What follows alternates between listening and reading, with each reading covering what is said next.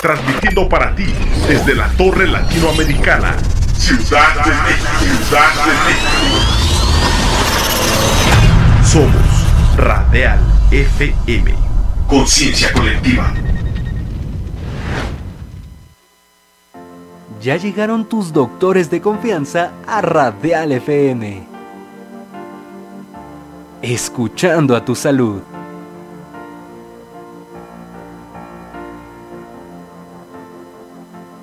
Soy Adriana Segoviano, eh, soy médico cirujano y partero, después hice la especialidad de dermatología y combino la práctica médica dermatológica con eh, la materia en la Escuela Superior de Medicina, imparto neuroanatomía. Soy la doctora Marta Teresa Méndez Valencia, soy médico general y tengo la especialidad en Derecho Sanitario. Mi nombre es Gerardo Navarro Toledo. Eh, mi especialidad básicamente es la cirugía general y posteriormente yo hice la subespecialidad en trasplante renal o trasplante de órganos sólidos. Yo soy la doctora Elizabeth Hernández Carvajal, yo soy médico cirujano y partero del Instituto Politécnico Nacional y tengo la maestría en epidemiología clínica. Soy la doctora Esther Telles Girón Lizárraga, soy médico general con especialidad en ginecología y obstetricia.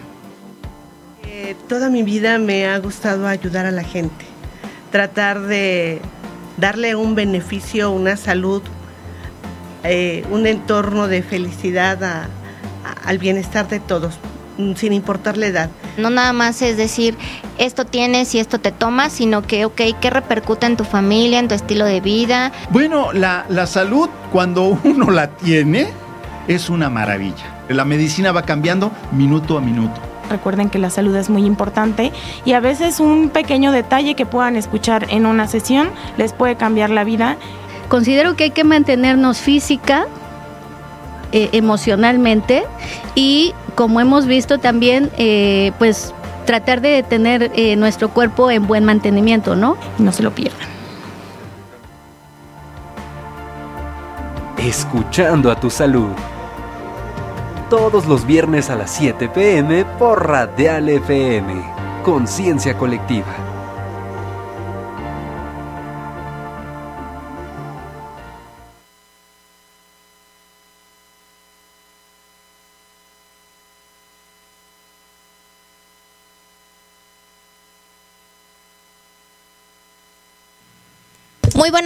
Queridos radioescuchas. Gracias por permitirnos una vez más estar en sus hogares en esta tarde lluviosa.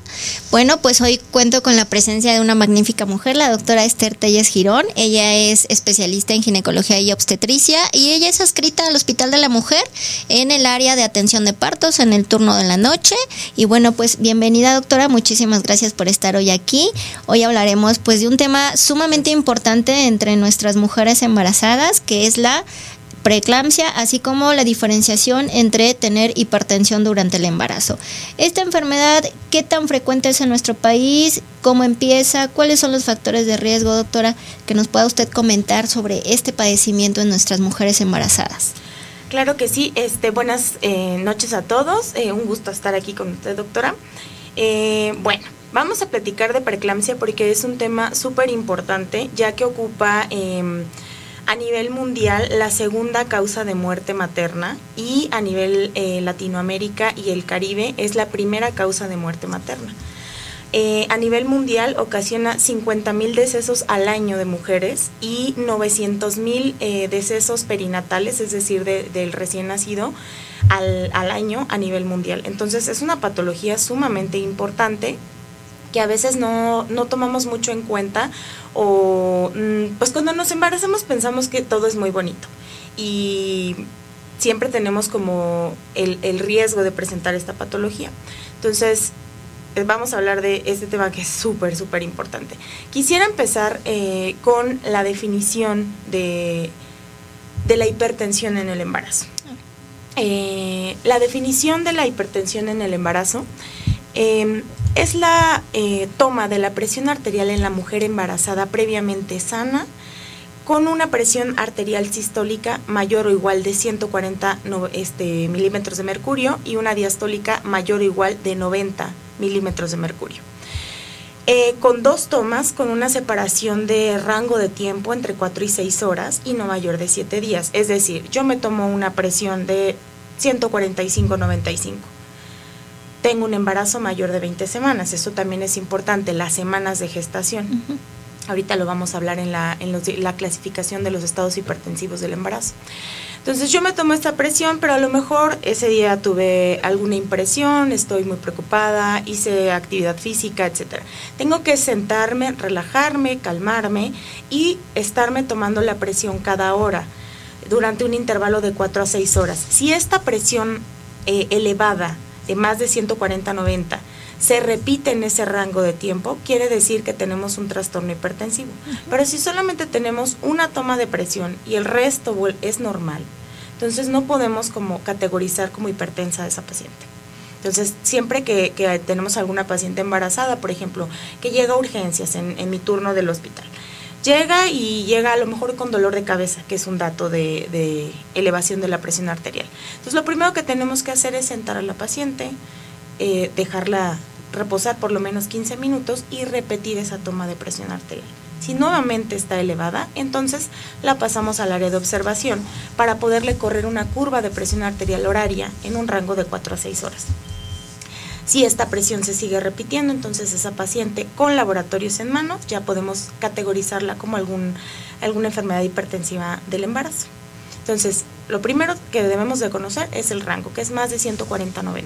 Perfecto. Y entonces las cifras normales que esperamos en una embarazada siempre son por debajo de esa cifra de 140. Es correcto. Antes mencionaban un, en guías pasadas, en libros ya un poco viejitos, este, mencionaban que si tenías un aumento de 15 milímetros de mercurio elevado de tu presión arterial basal, es decir, yo manejo 90-60 de presión y embarazada se me sube a 120-80, pues ya tengo una elevación de más de 15 milímetros de mercurio. Eso se consideraba como hipertensión.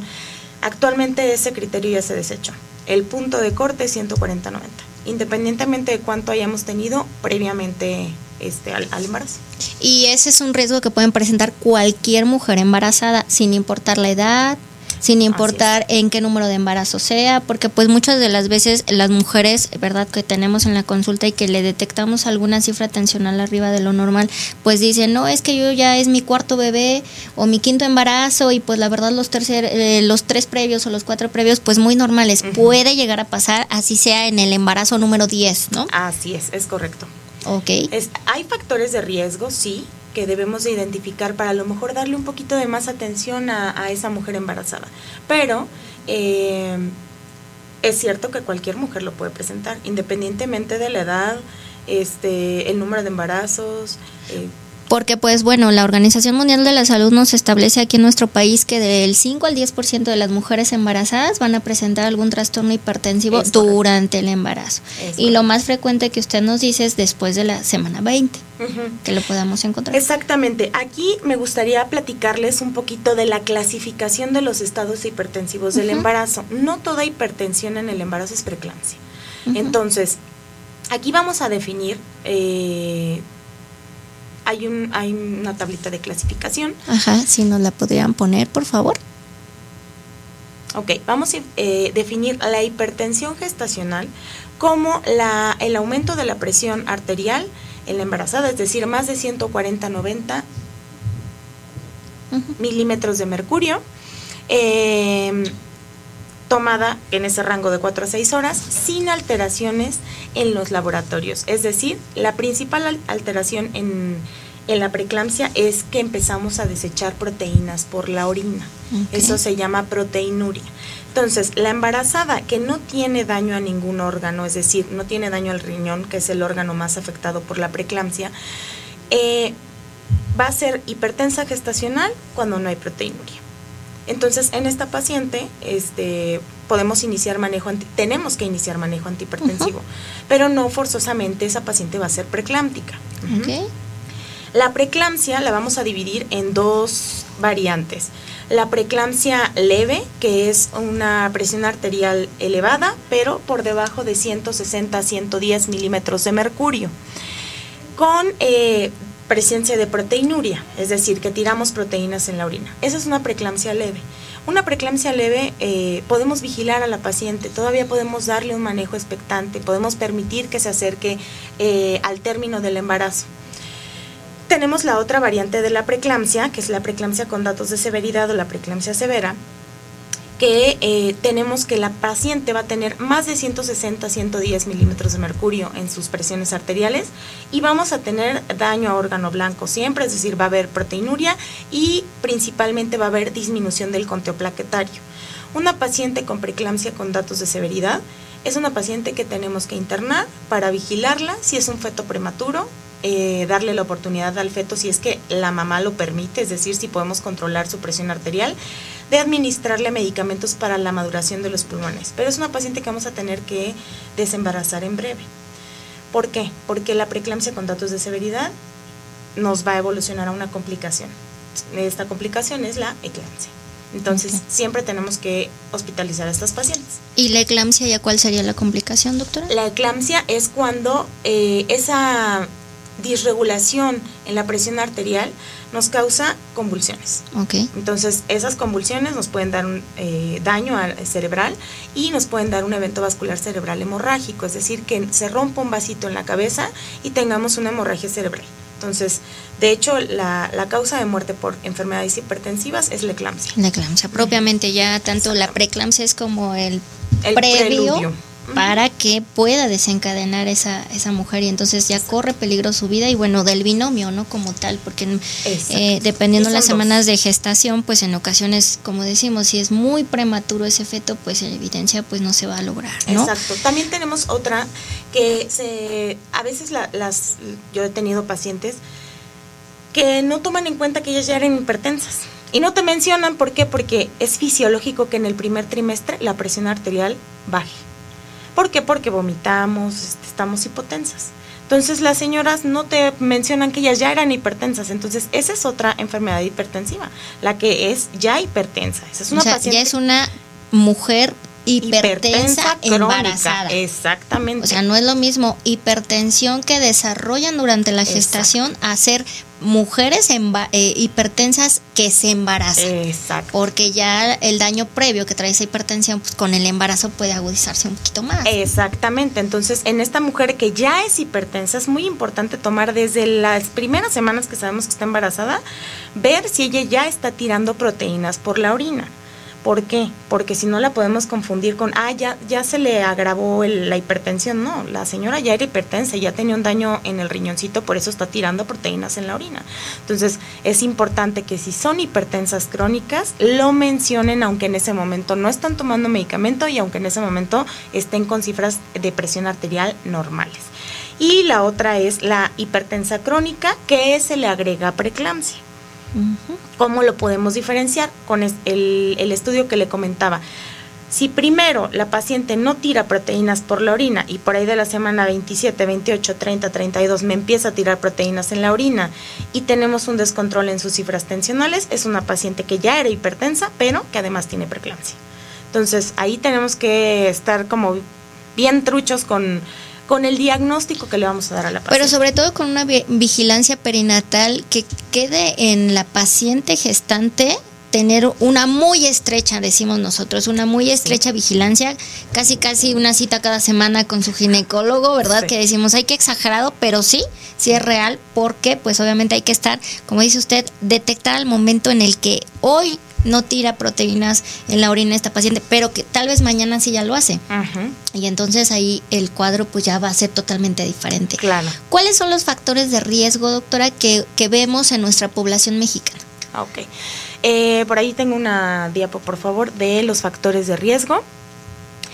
Eh, los factores de riesgo va a ser eh, la nuliparidad, es decir, paciente, es más frecuente que una paciente que no ha tenido bebés tenga preeclampsia que una, una paciente que ya tiene más embarazos.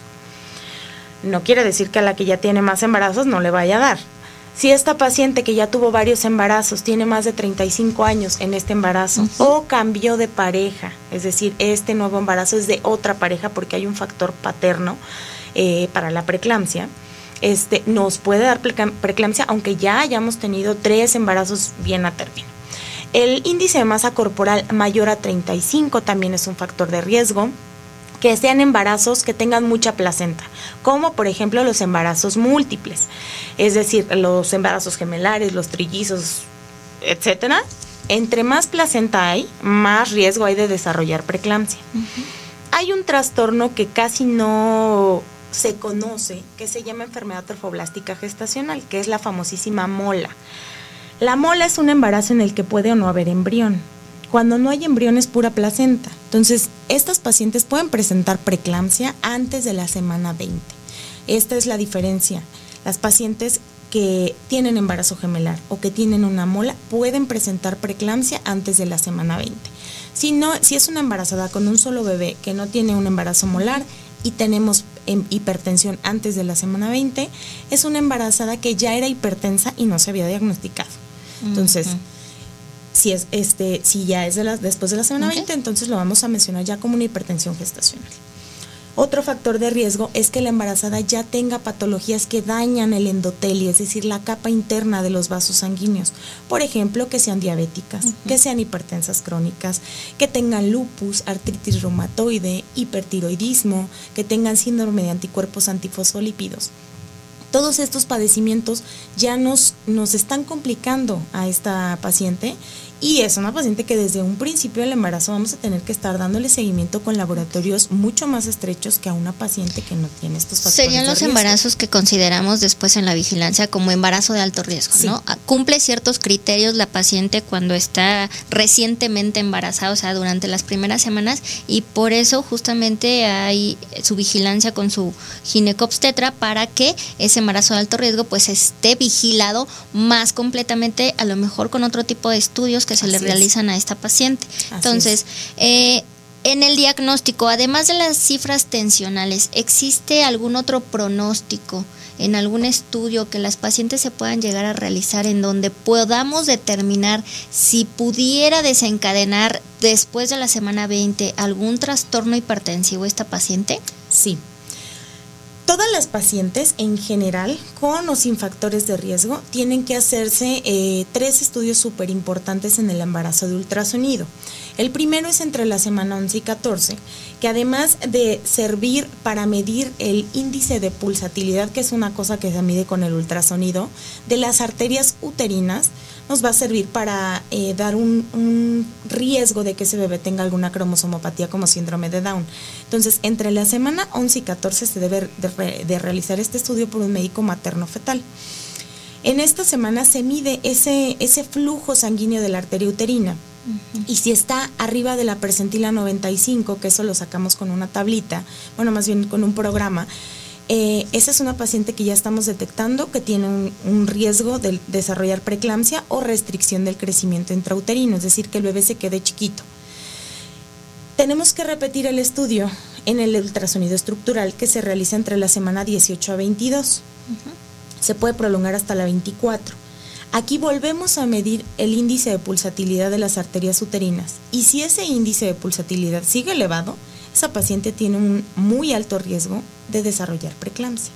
Entonces, es importante, súper importante que se hagan estos dos estudios y a partir de la semana 32 se tienen que realizar un estudio de crecimiento y desarrollo, es decir, ver que el feto esté ganando suficiente peso.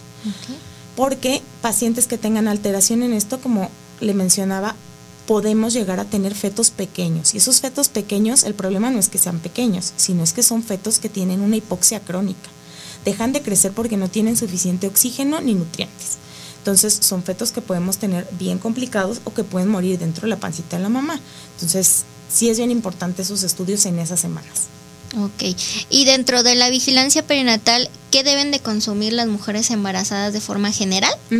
¿Verdad? Que yo sé que los, nos lo pegan hasta por el metro y que nos dicen y nos lo regalan, pero que es bien cierto porque ya por ahí en la bibliografía existe un estudio que incluso yo a nivel de los estudiantes de medicina, cuando vemos la parte de embriología del desarrollo del tubo neural, les digo, pues existe un estudio en donde se entrevistaron a mujeres embarazadas y no llegamos al 70% de mujeres embarazadas que nos dijeran que sí tomaban por lo menos ácido fólico, por lo menos, ¿eh? ya no un multivitamínico, sino que dijéramos, híjole, pues es algo muy obvio, muy lógico, muy de sentido común, pero oh sorpresa, no. Nuestras mujeres embarazadas, hay un casi 40% de esas mujeres embarazadas que no toman ni siquiera el ácido fólico. Entonces, dentro de las eh, suplementos dentro de las características propias de la nutrición, porque también es uno de los factores muy importantes de la mujer embarazada que tenemos que vigilar, dentro de los suplementos que deben de ingerir, que deben de consumir nuestras mujeres embarazadas una vez que, bueno, deberíamos de pensar que los embarazos tendrían que ser planeados, ¿verdad? Sí. Pero bueno, en nuestra realidad que a veces poblacional es que pues más del 50% no, ¿verdad? Por no decir el número, porque si no aquí nos vamos a espantar con el número de los que sí los planean. Entonces, como no son planeados, porque pues según la bibliografía y las pláticas en ginecología, pues siempre nos dicen, ¿no? Es que un embarazo tiene que ser planeado por lo menos tres meses antes, para que tres meses antes esa mujer se le vigile la tensión, la glucosa, si existe algún factor de riesgo, la edad de la mamá, ¿verdad? Si está dentro de un rango que ya a veces antes usábamos el término añosa, que hoy ya se quitó, que ya no queremos usar ese término. Y entonces, bueno, eh, pues sugerimos, ¿verdad?, que las mujeres ingieran pues alimentos ricos en omegas y que salmón y que muy buena nutrición y que hagan ejercicio y de relajación y que además pues ya después durante el embarazo también terapia hasta música para las mamitas, ¿no? Pero bueno, dentro de lo mínimo básico que tendríamos que tener en la mujer embarazada cuando ya se da cuenta que está embarazada, aunque no lo haya planeado tres meses antes, aunque no haya estado tomando ácido fólico, ¿verdad? Porque también por ahí en nuestra población hay cierta mutación genética en donde el ácido fólico se degrada más y entonces pues ni reserva de ácido fólico tenemos siquiera, ¿no? Entonces, bueno, ya el riesgo para alguna malformación. Pero entonces, nuestras mamitas embarazadas, ya que se dan cuenta que están embarazadas, ¿qué tienen que hacer con respecto a su estilo de vida? ¿Qué debe de cambiar en ellas? Bueno, este, con respecto a los hábitos higiénico-dietéticos, bueno, la, yo siempre les digo, no se ha visto que realmente disminuyan el riesgo de preeclampsia, pero la verdad es que una mamá saludable, una mamá que tiene una dieta hiperproteica y baja en carbohidratos, es decir, que tiene un adecuado eh, consumo de pollo, pescado, salmón por los omegas, pues tiene un embarazo mucho más saludable que una mamá que a lo mejor pues nada más come hamburguesas todos los días. es una dieta hipercalórica y alta en carbohidratos y grasas. Entonces lo que las mamitas deben de comer obviamente pues es proteína, deben de comer huevo, pescado, leche, pollo, este, carne, obviamente carne pues que no sea tan grasosa, no es lo mismo un ribeye que un bistec, ¿no? Un bistec común y silvestre. Deben de comer frutas, deben de comer verduras, las mamás deben, de comer en quintos. Siempre les hago hincapié, los ayunos prolongados para el feto no son buenos. ¿Por qué? Porque la hipoglucemia en la mamá, o sea, ya el, el, metabolismo materno está cubriendo las necesidades de la mamá y las del feto. Entonces los ayunos de 8, 12, 14, 20 horas que una mamá desayuna y después llega a la noche de su casa de trabajar y cena, eso no es adecuado. Ellas deben desayunar, comer una colación, comer, tener una colación y cenar. O sea, deben de comer cinco veces al día. Es correcto. Deben de tomar por lo menos 2.5 litros de agua. Eh, es importante, muy, muy importante el agua. Es más eh, común que nos dé infecciones de vías urinarias embarazadas que no embarazadas. Entonces hay que aumentar la ingesta de agua. Eh, dentro de los multivitamínicos o de las vitaminas que debemos de tomar es el ácido fólico basiquísimo para los efectos del tubo neural. El sulfato ferroso, ¿por qué? Porque la población mexicana, muchas tenemos anemia. Entonces, hay que aunar a que ahora vamos a compartir ese hierro con el feto. Hay que tomar nuestro suplemento de sulfato ferroso o de hierro. La, la vitamina o el mineral que sea eh, realmente relacionado con disminuir la incidencia de preeclampsia es el calcio. Entonces debemos de tomar calcio todos los días. ¿Por qué? Porque a veces la dieta no llega a los requerimientos de calcio. El exceso de calcio se va a metabolizar y se va a desechar, no se va a hacer cálculos. La paciente que ya tiene cálculos, con o sin el calcio va a hacer cálculos. O sea, porque, porque incluso ya el calcio ya era una recomendación previamente en guías de práctica por los cardiólogos, ¿no? Porque el sufrimiento cardíaco que tienen, porque pues embarazadas todo, nos, todo se nos inflama, ¿no? Las mujeres que hemos estado embarazadas, todo se nos inflama hasta el cerebro.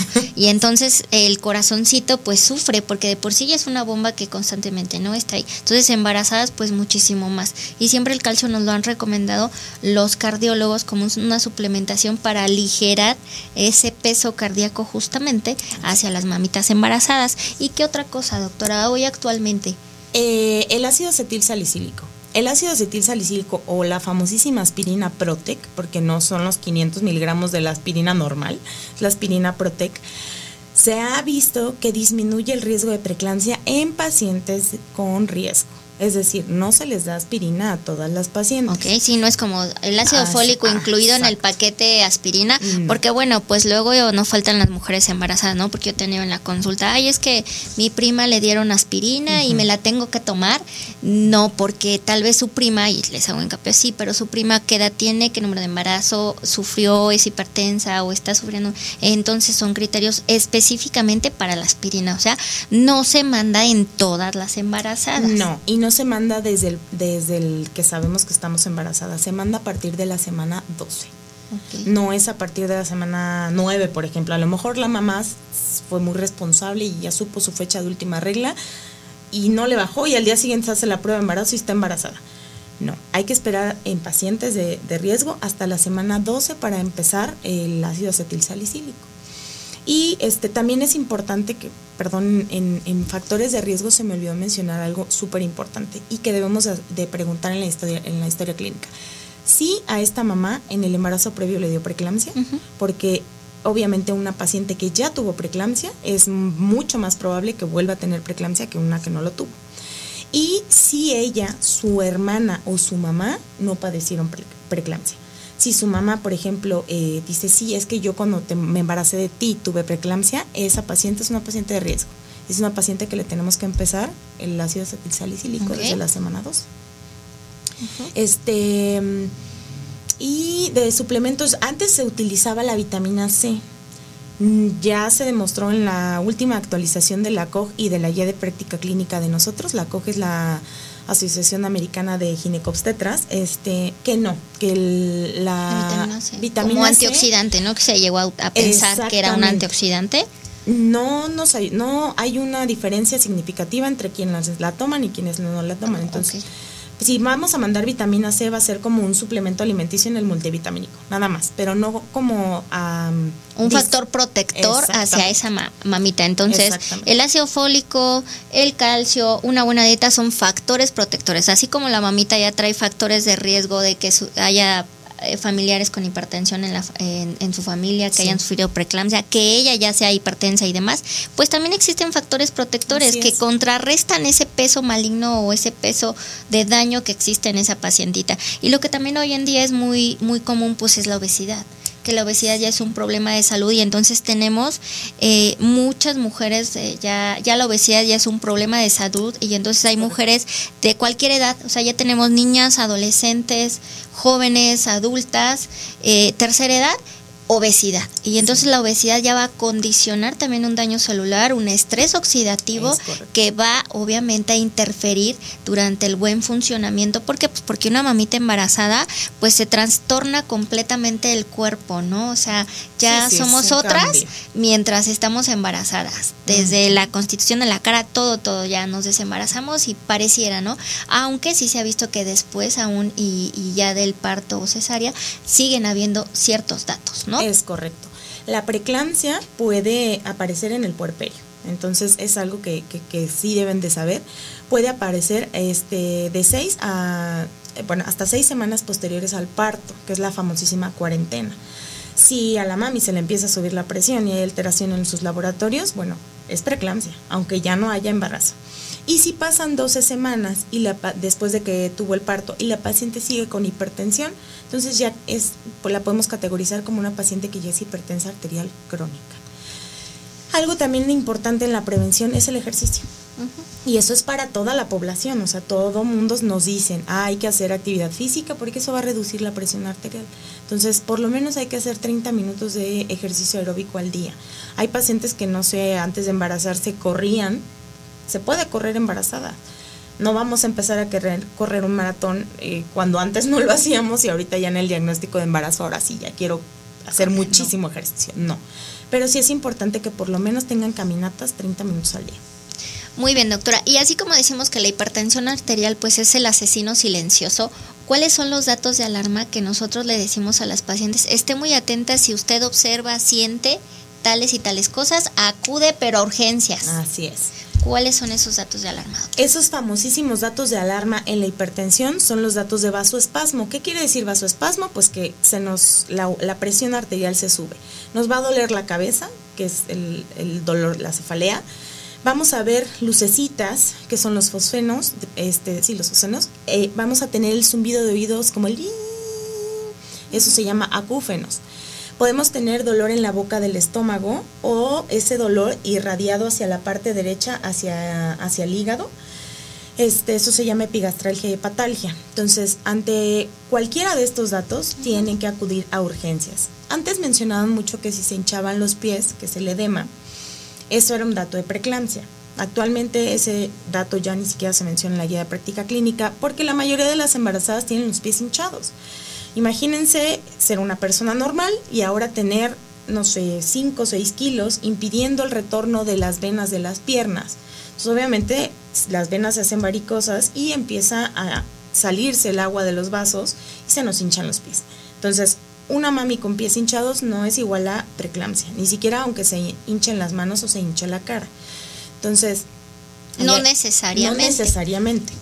Este, lo que hay que tener en cuenta siempre es esto, o sea, el dolor de cabeza, hay muchas mamis que tienen ya aparatito para tomarse la presión, entonces me duele la cabeza, me voy a tomar la presión. Porque también la cefalea es como algo característico en la mujer embarazada, ¿no? Exactamente. Y, precisamente tiene sus pros y sus contras, porque, ay, pues es que en el embarazo duele la cabeza y a la mami le duele la cabeza y no pone atención. Ay, es que pues nos hinchan los pies porque pasó, trabaja y entonces pasó, su trabajo es estar parada o caminó mucho y entonces pues se me hincharon los pies, ¿no? Y, y como que esos datos de alarma pues se le brincaron, pero como decimos, está embarazada, una de las cosas necesarias, así como tenemos botiquín, pues hay que tener nuestro aparatito. Entonces, me está doliendo la cabeza, no es muy normal. Mm, por si sí o por si no, me tomo, mi, tensión arterial. ¿verdad? Así es. Perfectísimo. Y eso deberíamos de hacerlo como rutinario todas las embarazadas, por lo menos, ojalá se pudiera una vez al día y llevar nuestra bitácora de presión arterial. Pero bueno, al menos este una vez a la semana tomarse la presión, eso estaría genial para eh, poder identificar en el momento en el que, ¿sabes qué? Ahorita ya tengo más de 140-90. A lo mejor ando, hay pacientes, yo he tenido pacientes con 200, 120 de presión arterial y les preguntas, ¿le duele algo? Nada. No. Sí, yo también. Estoy muy bien. Últimamente. Me siento muy bien. A una paciente que, que, que justamente no iba a su control de, de, tensión arterial, que ya estaba en su vigilancia perinatal por factores de riesgo previos, porque tenía más de 40 años dentro de los factores, y, y llega y se toma la tensión arterial conmigo y pues 190, 100. Y señora, pero ¿cómo anda así? Es que a mí no me duele nada. Y lo bueno que iba con la familia, porque sí, un poquito renuante, dijo, no, pues es que, y me tengo que ir al hospital sí, ahorita, a urgencias. Y salgo y, le digo a su esposo, este, ahorita urgencias. No se siente mal, pero es ahorita urgencias. Paso el tiempo, regreso y en efecto, no me dijo sí, o sea, pues me llevaron a urgencias y ya me quedé y ya nació mi bebé y, y ya tres días después regresa, ¿no? Pero pues ya, ya la tensión arterial muy normal, pero mientras... Sí. Entonces, ¿cuáles son los riesgos si una mamita no se da cuenta antes de que pueda caer en lo que es la eclampsia. ¿Cuáles son los riesgos para ella y cuáles son los riesgos para el bebé? Depende de las semanas de gestación, ¿qué puede pasar? Eh, pues el principal riesgo para ellas es que, bueno, la eclampsia es la convulsión, que, se, que haya una, una hemorragia cerebral, porque la paciente empieza a convulsionar en su casa, por ejemplo, no tuvo, a lo mejor tuvo dolor de cabeza y ella lo interpretó como que bueno, es normal, ¿no? Y no, no hubo una toma de presión arterial. Y ese dolor de cabeza estuvo presente varios días y de repente convulsiona. O sea, a mí me, me ha tocado pacientes que llegan, acabo de convulsionar. ¿Y qué? ¿Cómo? ¿En serio acabo de convulsionar? Sí, sí, acabo de convulsionar. Me dijeron, ¿no? Porque pues yo no me acuerdo. Claro. Entonces ya, em, el riesgo para ella es que esa convulsión nos lleve a una hemorragia cerebral y esa hemorragia cerebral no se atienda a tiempo y pues la mami puede morir. Ahora, si la mami tiene una hemorragia cerebral o tiene convulsiones, el feto empieza a sufrir, empieza a haber hipoxia. ¿Por qué? Porque el corazón va, de- va a detectar que no hay suficiente oxígeno. ¿Por qué? Porque un vaso está roto. ¿Por qué? Porque la presión arterial tan alta hace que no llegue suficiente oxígeno al cerebro. Entonces, este, el corazón va a decir, ¿sabes qué? Yo voy a preservar al cerebro de la mamá, no al feto. O sea, el corazón no dice, yo voy a guardar al feto primero que a la mamá. Claro, Y entonces el feto empieza a sufrir, empiezan a bajar sus niveles de oxígeno y puede perecer en la pancita de la mamá. Se puede desprender la placenta, que esta es una de las principales compli- complicaciones en la preeclampsia con respecto al feto y también a la madre, porque un desprendimiento de placenta nos puede ocasionar una gran hemorragia en la madre, en el útero. Entonces, un desprendimiento de placenta, dependiendo del porcentaje, pero un desprendimiento de placenta del 100%, un bebé no dura vivo dentro de la mamá más de tres minutos. Entonces, es algo que es una urgencia real. Así es. Y si es un feto muy prematuro, llamémoslo 26 semanas, pues la probabilidad de que sobreviva es muy baja. Y no, ahí obviamente no es como, a lo mejor en las novelas hemos escuchado que le preguntan al papá o que le preguntan a la mamá, ¿a quién prefieres salvar? ¿Usted o al bebé? No, en la vida real legalmente tú vas a ir por la madre. ¿Por qué? Porque una familia con un bebé huérfano es una familia socialmente muy complicada. Entonces, siempre va a ser la vida de la madre por encima del feto. Obviamente siempre quieres que los dos salgan bien, ¿no? El, el éxito de una atención a, a una mamá embarazada es que el binomio se vaya bien a casa. Pero si...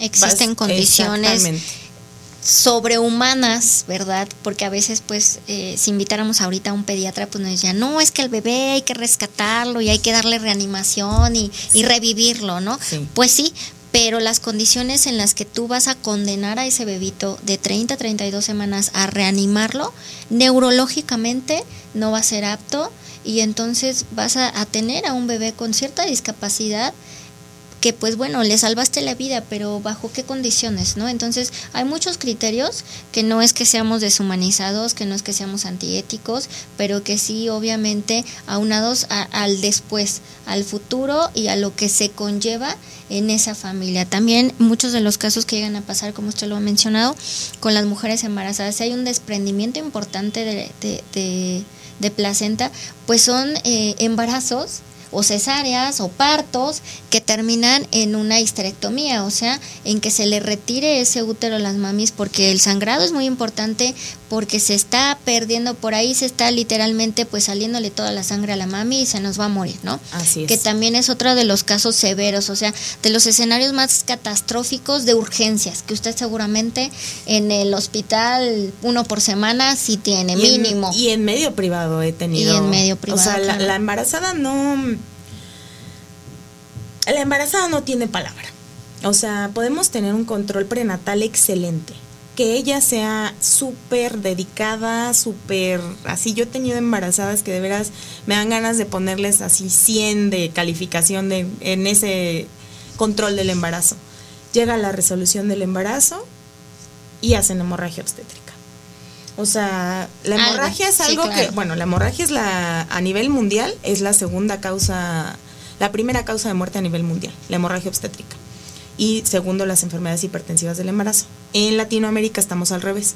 Eh, La hipertensión va en el número uno y el número dos es la hemorragia obstétrica. dentro de los del factor de ese parámetro que manejamos a nivel nacional que es la muerte perinatal, ¿no? que va a incluir es. a la mamita y al bebé o al bebé que fue durante ese embarazo. Así es, es correcto. Entonces sí, la hemorragia también va muchas veces ligada a, a los trastornos hipertensivos del embarazo porque presentamos este desprendimiento de placenta.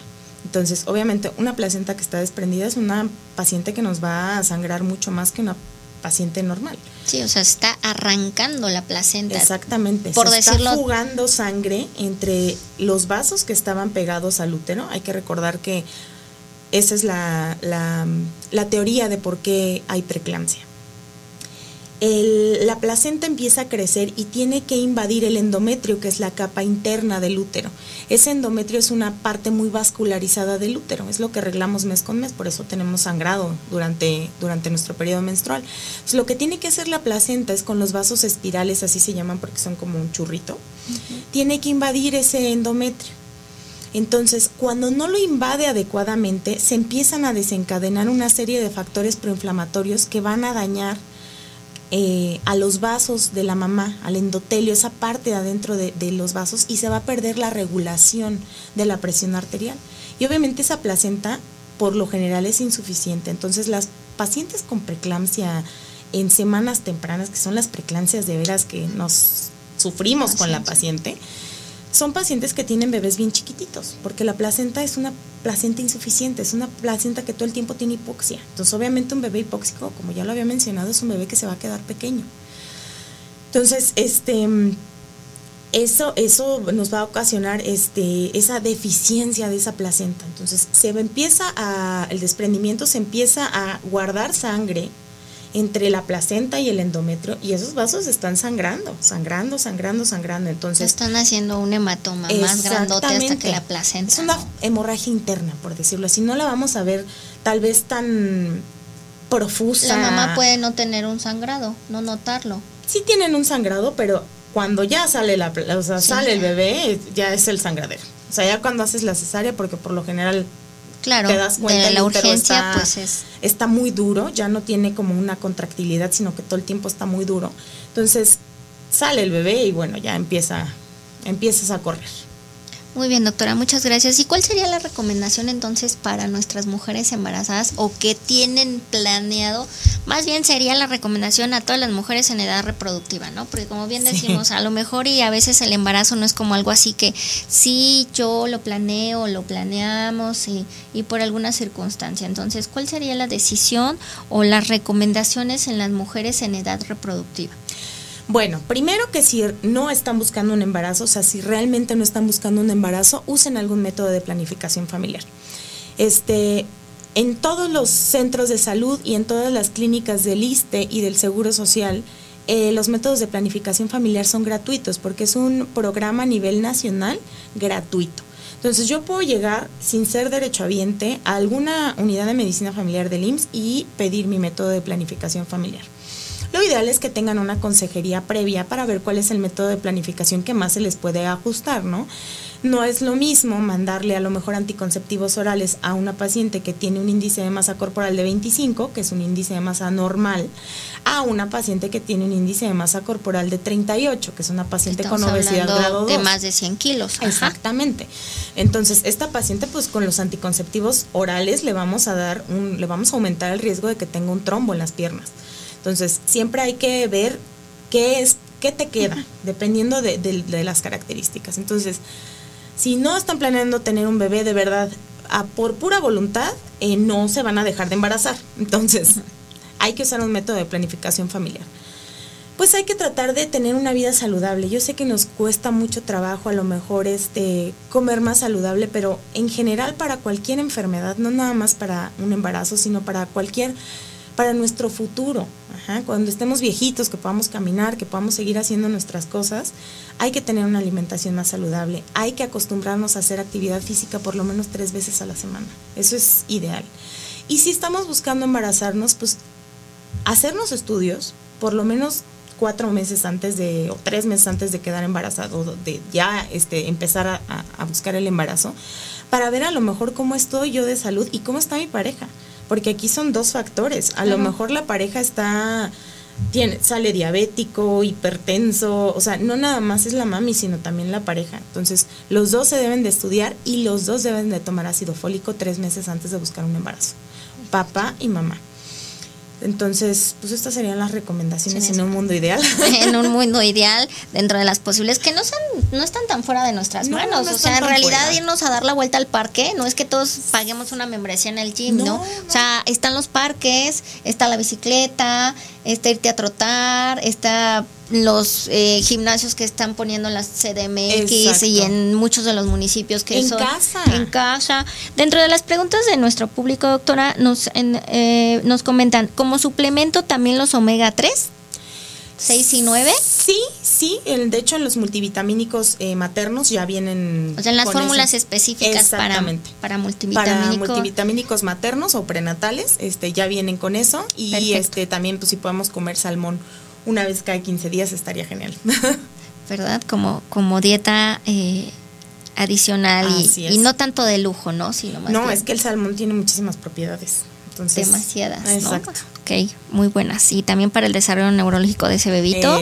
También no nada más nos va a ayudar a nosotros las mamis, sino también Exacto. para que esos chiquitines salgan muy abusados. Exacto. Pues muchísimas gracias, doctora, por haber estado este, usted, este día doctora. aquí con nosotros, dándonos, pues, de, de manera muy rápida, ¿verdad? Porque sentimos que el tiempo se nos fue demasiado fue rap- súper rápido. rápido, hablando de este tema tan importante que es pues precisamente no la hipertensión eh, durante el embarazo. ¿Dónde la podemos encontrar, doctora? Eh, aparte de bueno estar en el Hospital de la Mujer, en el área de tococirugía, que es el área donde atienden los partos, ¿dónde más la podemos localizar para aquellas mujeres que a lo mejor quieren una consulta ginecológica Sí. para posteriormente buscar un embarazo?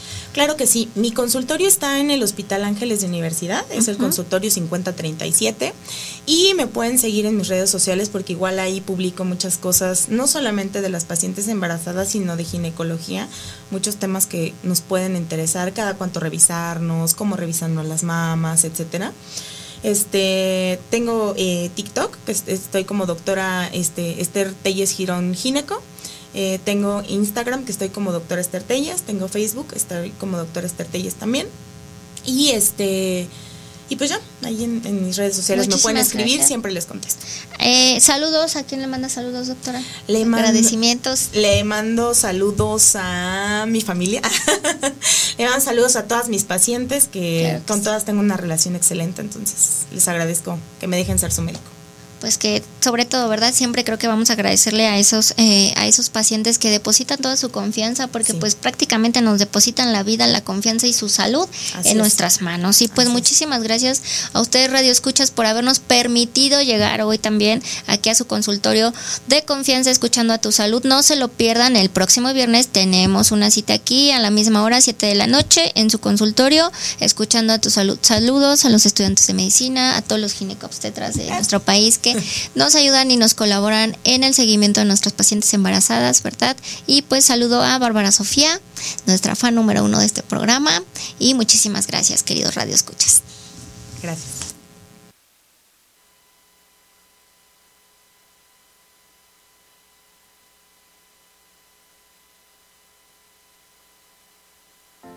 Ya llegaron tus doctores de confianza a Radial FM. Escuchando a tu salud.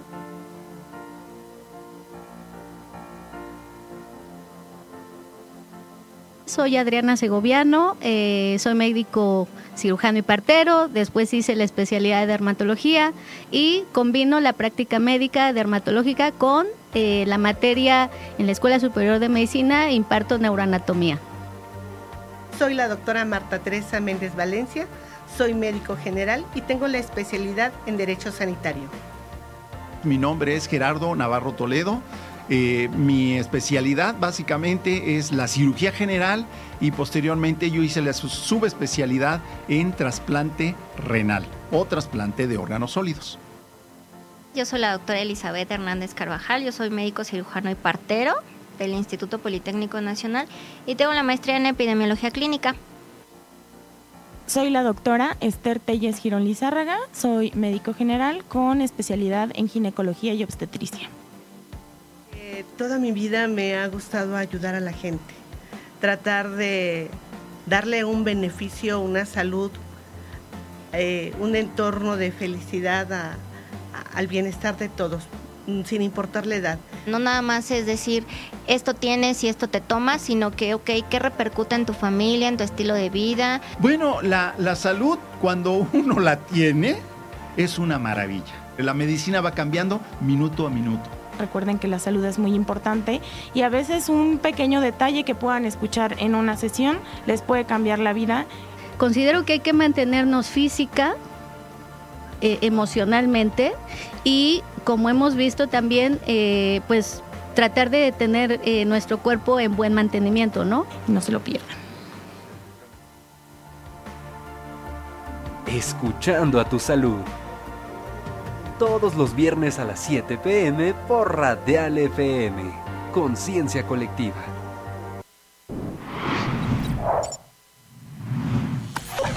Radial FM. Conciencia colectiva.